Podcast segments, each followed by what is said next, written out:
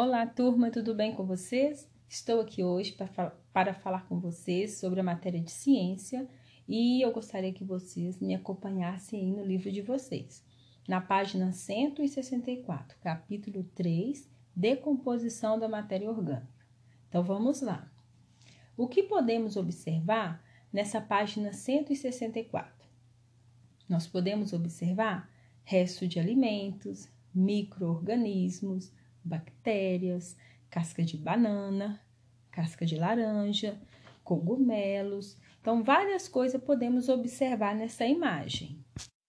Lá em Conversa Vem, na página 165, depois de analisar a imagem, quais organismos você identificou e qual é a relação deles com os elementos descartados. Então, o que nós analisamos foi, foi o que eu falei, né? É, vários micro-organismos, casca de banana, resto de alimentos, né? E que relação é, deles com os alimentos descartados, né? Será que tudo isso é, vem do lixo que nós produzimos? Nesse espaço aí, você agora vai formular sua resposta e registrar neste campo aí, ok? Você sabia que nem toda bactéria são maléficas, ou seja, fazem mal para a nossa saúde? Pelo contrário, pois muitas bactérias são benéficas ao nosso organismo. Elas fazem bem. Inclusive, muitas vivem no nosso intestino, no nosso sistema digestório e auxiliam, né, facilitam na nossa digestão. E vocês sabiam também que as bactérias é, são benéficas ao meio ambiente? Pois degradam a matéria orgânica, disponibilizando nutrientes no solo para serem aproveitados por outros seres vivos. Então, essas bactérias, elas têm a função importante, mas temos que tomar cuidado, pois esse processo chama-se decomposição da matéria. E neste caso, algumas substâncias são tóxicas e podem realmente fazer mal. Porque realmente algumas não são boas, mas outras sim. Agora vamos dar continuidade à matéria. Decomposição da matéria, lá na página 165. Vamos lá. Você já passou mal ou conhece alguém que passou mal por ter comido um alimento estragado? Eu acho que sim, né? Você olha para aquele alimento e ele está com aparência boa e come. E depois de algum tempo, dá uma forte dor de barriga, não é verdade? E, e quais são as, caracter, as características de um alimento assim? Alguns têm características sim, outros não. Mas algumas características podemos perceber quando a gente olha para o alimento a cor do alimento fica diferente quando ele está com bactéria, né?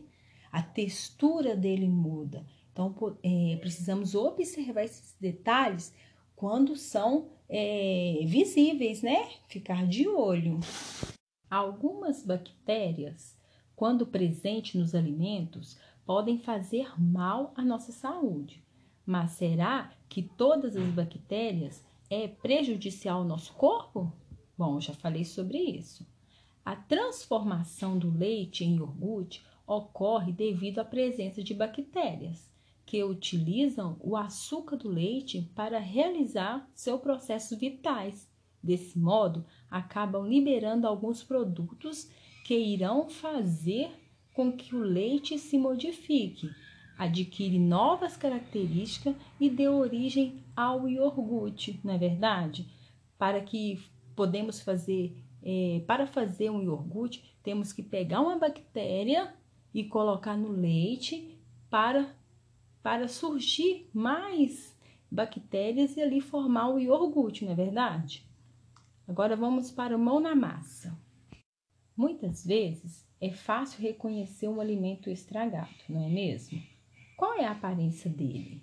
Registre a sua resposta a seguir por meio de um desenho e lembre-se de identificar que alimento você representou. Então, você pode verificar aí com sua família se tem algum alimento aí que já está passando do ponto, que já está estragado e que não dá mais para consumir. Se não tiver, pense em alguma coisa que você já viu, ou até mesmo você pode também pesquisar e, e fazer um desenho bem bonito aqui nessa página, nesse espaço aí.